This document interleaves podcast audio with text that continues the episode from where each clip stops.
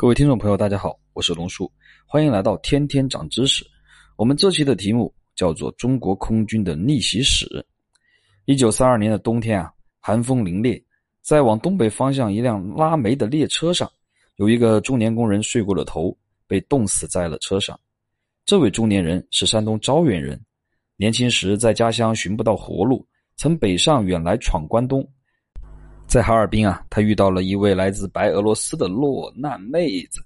俄国十月革命后，大批的原贵族阶层四散逃命，因为失去了经济收入，日子过得悲惨。流落到中国东北区域的中国人管他们叫白俄。这个女生啊，就应该是这其中的一支。山东招远的少年跟这位白俄妹子于大东北的苦难中相遇，结婚生子，生下了两个儿子，一个女儿，并带着家人回到了山东。家中的男人冻死以后，失去了家庭的经济支柱，这个家啊迅速土崩瓦解。两年后，白俄女生与小儿子病死，女儿被人领走，从此不知去向。大儿子则被当地一户林姓人家收养，取名林根生。一九三八年，十一岁的混血儿林根生参加了八路军，被分配去做了勤务。领导嫌他这个名字不够威武，给他改名叫林虎。这便是后来中国人民解放军空军的副总司令林虎中将。比林虎小三岁的宋文聪，一九三零年出生在昆明。他童年时期正赶上日寇侵华，昆明远离正面战场，日寇就经常轰炸昆明。宋文聪回忆说：“啊，在我小时候的记忆里，似乎满街都是难民和伤兵，时常见到的都是焦土和弹坑。日本人的飞机几乎每天都在头顶上盘旋。”隔三差五就来炸昆明，只要日寇飞机一来，警报一响，整个昆明就会乱作一团。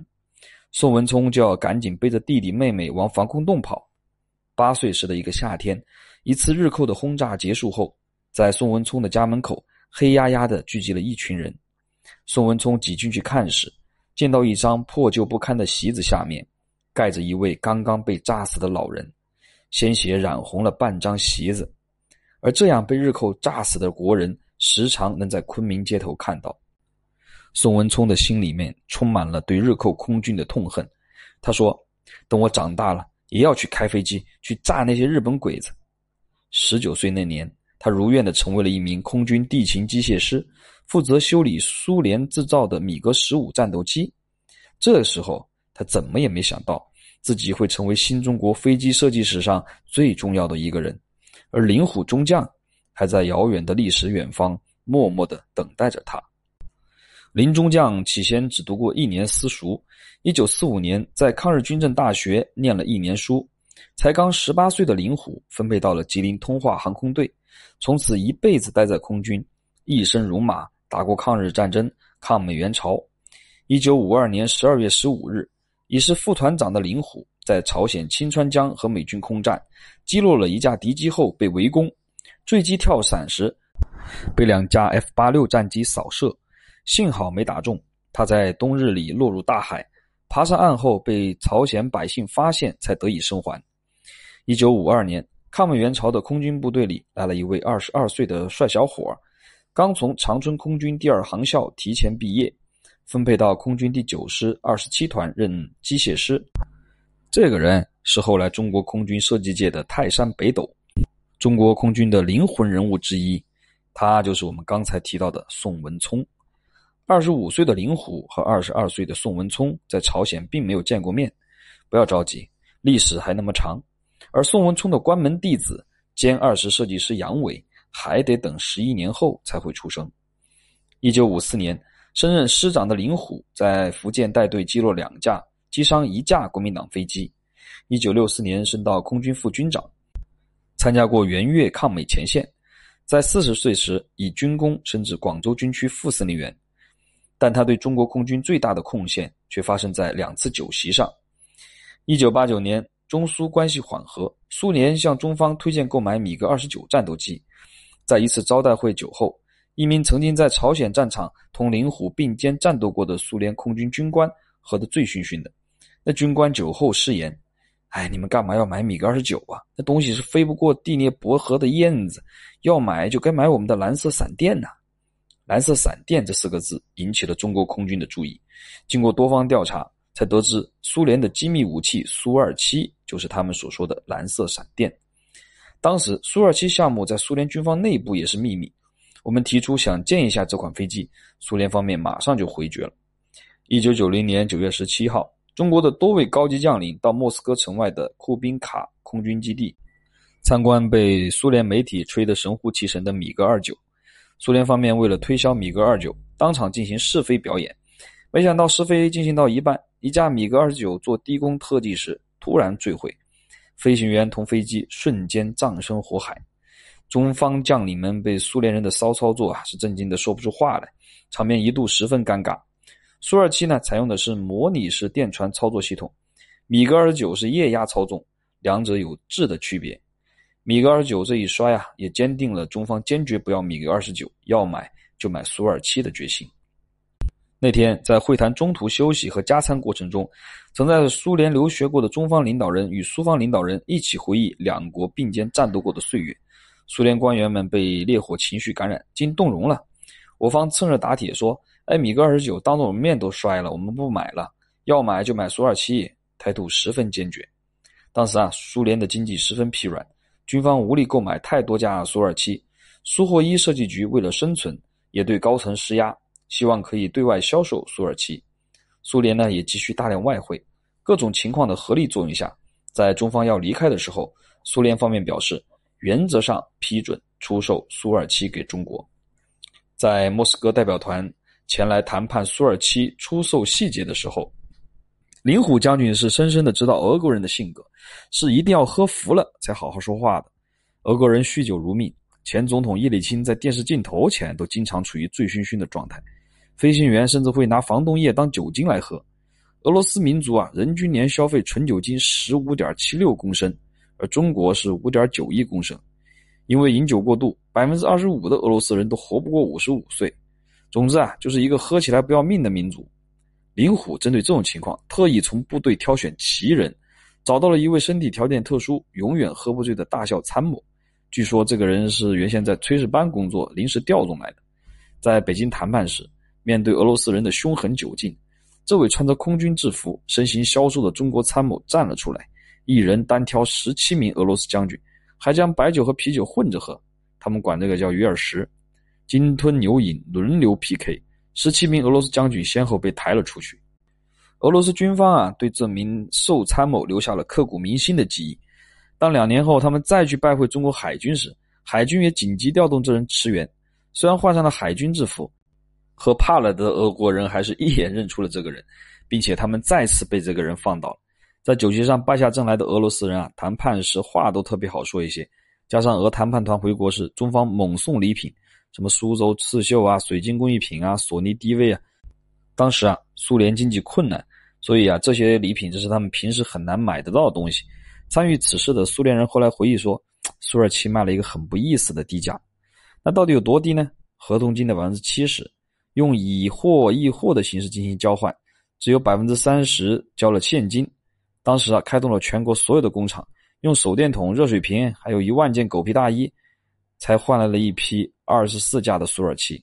据说为了凑齐那一万件狗皮大衣啊，啊，因为俄罗斯人还要你不叫狗皮，叫裘皮大衣，因为这十七条狗才能做一件大衣，所以据说一九九一年啊，中国将河南、山东、安徽三省的狗狗都打绝了。有些啊不方便打的，就说为了防止狂犬病啊，给狗狗们打预防针，打过预防针啊，狗狗就不久就挂了。这时候专门有人收狗，啊，这些都是小道消息啊，嗯，就是全当当个道听途说。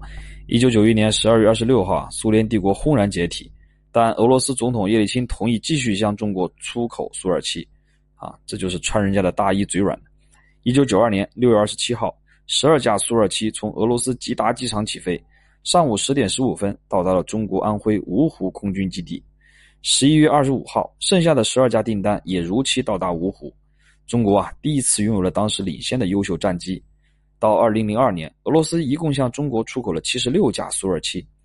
啊，可爱的狗狗们用自己的生命换来了中国空军一次划时代的腾飞啊！在讲解苏二七对中国空军的巨大影响之前，我们有必要先介绍一位猛人给大家认识。这个啊。就是苏二七的主要设计师米哈伊尔·西蒙诺夫先生。西蒙诺夫啊，原先是搞滑翔机的，被一个即将退休的军界大佬发现其才华，推荐进了苏霍伊设计局。西蒙诺夫是飞机设计的天才，成为苏二七主力设计师后，他上来就提出要造一架能干美国 F 十五战机的好飞机。一九七五年，苏霍伊去世后，西蒙诺夫成为了总设计师，立刻重新改进了苏二七的外形。他是又倔又狠的牛脾气，尽管第一批外形都已经投产了，还是被他喊停，重新开稿。新形象一出来，其在空气运动学等方面立刻超越了原版一大步。一九八九年，苏二七在法国布尔歇进行了飞行表演。路透社说，他像蛇一样的战斗技能夺取了美国空军的霸权。因为西蒙诺夫的卓越表现，他获得了俄罗斯联邦英雄的称号，还被华盛顿国家航空航天博物馆选进了名人堂。苏联解体后，西蒙诺夫主动游说政府高官开放苏二七的出口。好让他们保住苏霍伊设计局。经过他的努力，苏二七占到了俄罗斯对外军工出口额的一半，并且把蛋糕继续做大，陆续演化出了苏三零、苏三三、苏三四、苏三五等机型，大量出口到全世界。西蒙诺夫于二零一一年去世，而中国空军的发展正是踩在西蒙诺夫的肩膀上前进的。当时中国并没有那么多钱，大批量的购买苏二七。所以在购买成品苏二七的时候，就一直希望能引进其生产线和技术，而俄罗斯并不想出售生产线，只想出售成品赚钱。一九九五年十二月，中央军委副主席刘华清再次率团访俄，中方坚持要俄方转让生产技术，同时作为引进生产线谈判的筹码，中方还和俄罗斯签署了第二批二十四架苏二七采购合同，同意完全以美元购买。哦，中国的狗狗们长舒了一口气啊！苏联解体后，这几年俄罗斯与乌克兰陷入了深深的经济困境。乌克兰为了二十五亿美元就把全国所有的核弹头销毁，两千万美元也要卖掉航母。而俄罗斯呢，在叶利钦时代主动向西方认怂投降时啊，还被西方国家欺骗了一把。一九九五年 GDP 仅有可怜的三千三百亿美元，按照俄罗斯军费占 GDP 的百分之二到百分之四来算，一年军费最多才一百三十亿美元，只有美国军费的百分之四。在这种急需外汇的特殊情况下，双方基本达成了苏二七生产技术转让的协议。一九九六年四月和七月，第二批共二十四架苏二七 SK 抵达中国广东基地。同年十二月，俄副总理波雷纳科夫访华，与中方正式签下了引进苏二七生产线的协议。根据合同，中国航空工业第一集团属下的沈阳飞机制造公司在十五年时间内制造两百架苏二七。其中第一批苏二七的机体全部由阿穆尔河畔共青城飞机生产联合体提供，以后批次的机体逐步过渡到中国自主制造，但俄罗斯仍然提供全部两百架飞机所需的发动机、雷达及电子设备、机载武器。至此，中国终于拥有了当时世界先进飞机的生产线。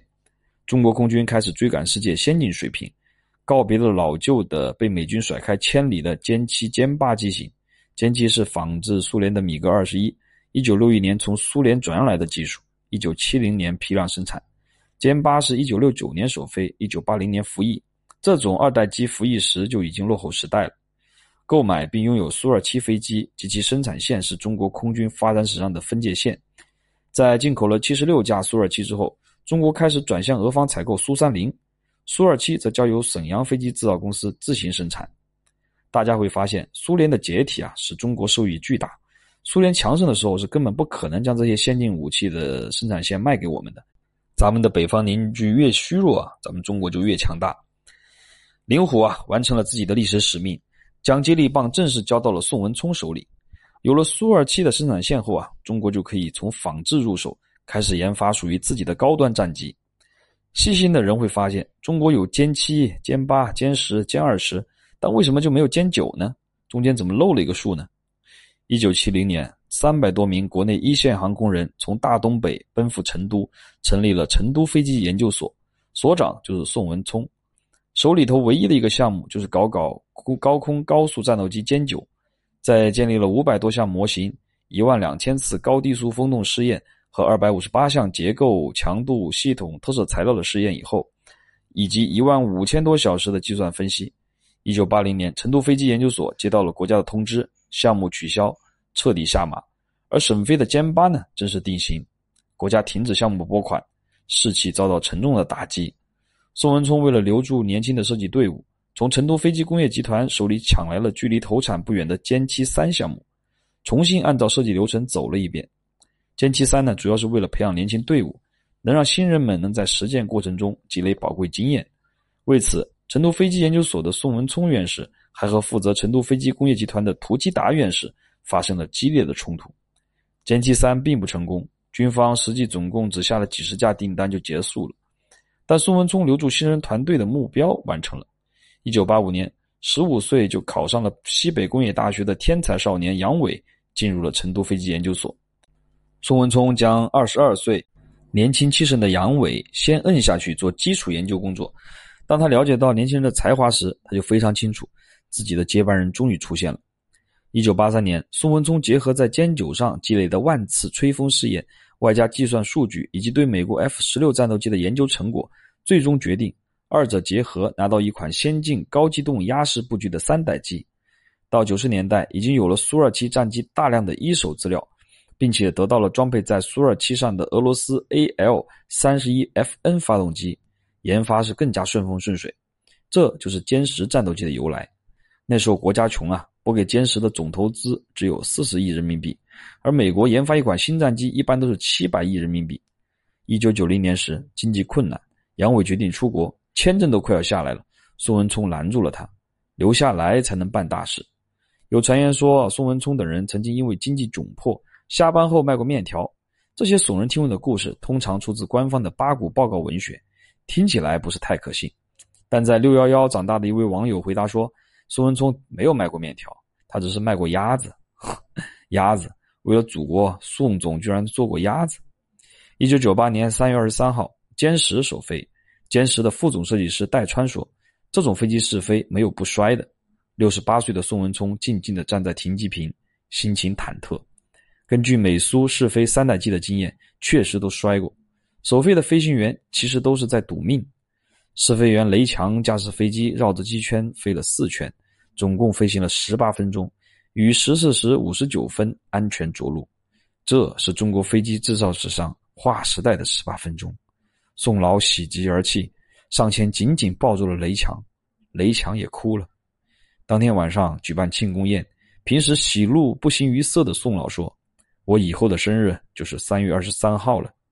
从一九七零年到一九九八年，宋文聪终于完成了惊天逆转。歼十在航电、气动布局、飞控系统、长寿命设计、维修的可靠性方面都有了跨时代的进步。但经过几年的使用，歼十战斗机的弱点也渐渐暴露出来。最大的问题就是飞机太肥太重，阻力太大，速度上不去。和国内的歼七、歼八相比，高速跑得不够快。最大速度只有两马赫。